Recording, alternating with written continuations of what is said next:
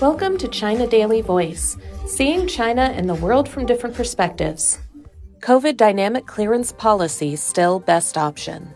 The Omicron variant's high transmissibility, China's relatively low booster shot coverage for the elderly, and the enormous pressure on the medical system if restrictions are lifted prematurely are some of the reasons why the country must adhere to the dynamic zero COVID policy, experts said. Shenzhen, a megacity with over 17 million inhabitants, managed to tame its Omicron outbreak within a month, which boosted public confidence in dynamic clearance as an effective way of combating mutated strains of SARS CoV 2, they added. China is currently grappling with its biggest COVID 19 challenge since the early days of the pandemic. Last month, over 100,000 cases were recorded in 29 provincial level regions, many of which were caused by the more transmissible Omicron variant, according to the National Health Commission. This has rekindled public debate over whether China should pivot from its dynamic clearance strategy and start living with COVID, as many other countries do, based on the assumption that Omicron causes less severe illness. Ma Xiaowei, director of the National Health Commission, said in an article published by the Commission last week that even if the Omicron variant has caused more asymptomatic infections and mild cases, allowing it to run rampant among China's 1.4 billion people could be catastrophic for the country. Ma said the core focus of the dynamic clearance strategy is to swiftly and accurately stamp out each outbreak before it gains momentum. It is not the pursuit of preventing infections from happening, he added.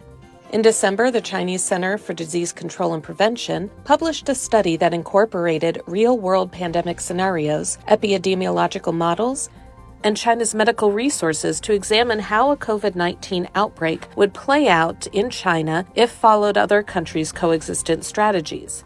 The study found that if China adopted the control and prevention strategies of the United States, even under the most optimistic conditions, the country would register more than 637,000 daily cases, including over 22,000 severe ones. If China were to follow the United Kingdom, Israel, France, or Spain, the number of daily new cases would range from 275,000 to 454,000, depending on the reference country, along with 9,680 to 15 15,900 severe cases, the study said.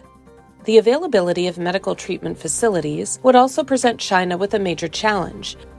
Last year, China had around 4.3 intensive care unit beds per 100,000 people, far lower than the rate in developed countries like the U.S., according to data from the Fudan University's School of Public Health. The China CDC study concluded that if the country were to fully embrace other nations' coexistence strategies, the number of severely ill patients would quickly overwhelm its health system. Many people consider the Omicron variant weaker than other COVID variants. However, Wu Zhenyu, chief epidemiologist at the China CDC, said at a news briefing on Wednesday that data from the recent Hong Kong outbreak showed that the variant can still wreak havoc due to its high transmissibility. As of Tuesday, over 1.16 million people out of the 7.6 million residents in the special administrative region had been infected, Wu said.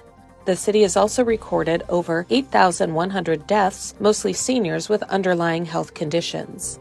The death toll in the latest outbreak is far bigger than the combined number of the previous four outbreaks in Hong Kong, Wu said. Experts have also studied UK and US health data collected between August and October last year when the Delta variant was the dominant strain, as well as data from November to January this year when the Omicron variant became the dominant COVID strain in those countries. Studies have shown that while the Omicron variant is weaker, the number of deaths caused by Omicron is still greater than that of Delta because it spreads quickly and infects a large number of people. This means the impact of the Omicron variant has not diminished the dangers of COVID, Wu explained. He said the Chinese mainland has a low COVID 19 mortality rate due to early detection and quarantine measures to limit the outbreak, preventing it from creating a spike of infections that can strain the medical system.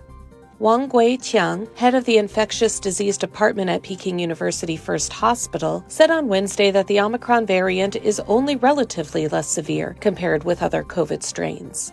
However, the overall harm it causes can be higher than that of influenza, especially to seniors who are unvaccinated or aren't fully inoculated. Wang said the latest outbreak in Hong Kong has a fatality rate of roughly 0.7%, which is far higher than that of the flu.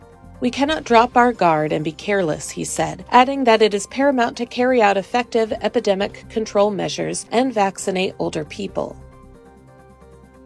Jiang Yixin, deputy head of the National Health Commission, said last month that as of March 17th, 80% of people ages 60 to 79 had been fully inoculated, but only 50.7% of seniors age 60 and older were. About 56.4% of people ages 60 to 69 had received a follow up booster shot. This figure's dropped to 48.4% of those ages 70 to 79 and 19.7% for those above 80. About 757 million people, or 54% of the population, had received a booster shot as of Tuesday.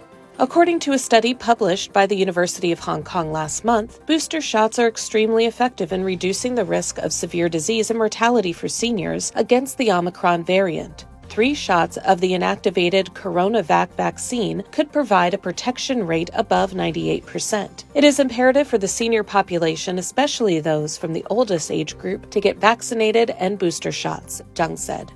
On Wednesday, the Shenzhen Municipal Health Commission announced that it had recorded zero local cases in the past three days, signaling the outbreak caused by the Omicron variant that began on March 9th is now fully under control. The result is proof that the dynamic zero COVID policy can control even the most difficult pathogen if carried out properly. Shenzhen health authorities said they will remain level headed and vigilant to ensure the outbreak doesn't rebound. Decisive and meticulous quarantine measures, early mass screening, a young and highly vaccinated population, strong logistics, and effective public communication are reasons for Shenzhen's success, experts said. Lu Hongzhou, president of the Shenzhen Third People's Hospital, said during an online lecture on Monday that China should uphold the dynamic zero COVID strategy in the foreseeable future, given how the Omicron variant is still rapidly mutating. Lu said the newly discovered XE variant has the potential to be more transmissible and lead to another wave of outbreaks. Given how the Omicron variant mostly targets the upper airway, Lu said it is important to develop nasal sprays and inhaled vaccines that can protect this part of the body.